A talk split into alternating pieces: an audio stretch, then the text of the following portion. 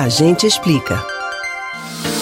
A grande área da economia está repleta de termos e indicadores.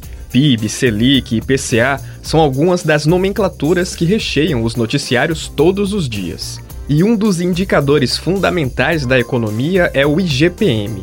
Provavelmente você já deve ter ouvido falar dele, principalmente se mora de aluguel, pois o IGPM é de extrema importância no mercado imobiliário. Se você tem dúvidas ou já ouviu falar dessa sigla, mas não consegue compreender perfeitamente o que significa e qual é a real influência sobre o valor de um aluguel, pode deixar que a gente explica.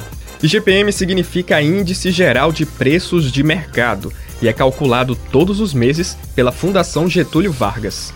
Ao final de cada ciclo de 30 dias, eles divulgam o resultado e o mercado se baseia nele para a tomada de diversas decisões.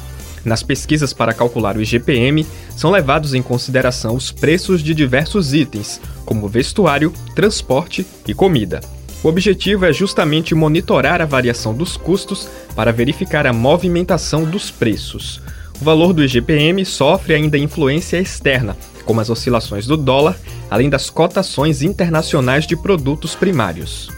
Algumas pessoas conhecem o IGPM como inflação de aluguel, pois o dono do imóvel sempre vai corrigir o valor do contrato de acordo com o fechamento do IGPM do ano anterior. Por exemplo, digamos que no ano passado o IGPM fechou com uma variação de 3%. Quem pagava em dezembro um aluguel de 600 reais, passou a ter que desembolsar 618 reais a partir de janeiro deste ano.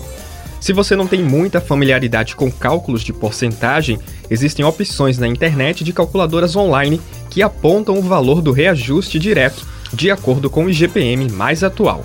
Você pode ouvir novamente o conteúdo do Agente Explica no site da Rádio Jornal ou nos principais aplicativos de podcast: Spotify, Deezer, Google e Apple Podcasts.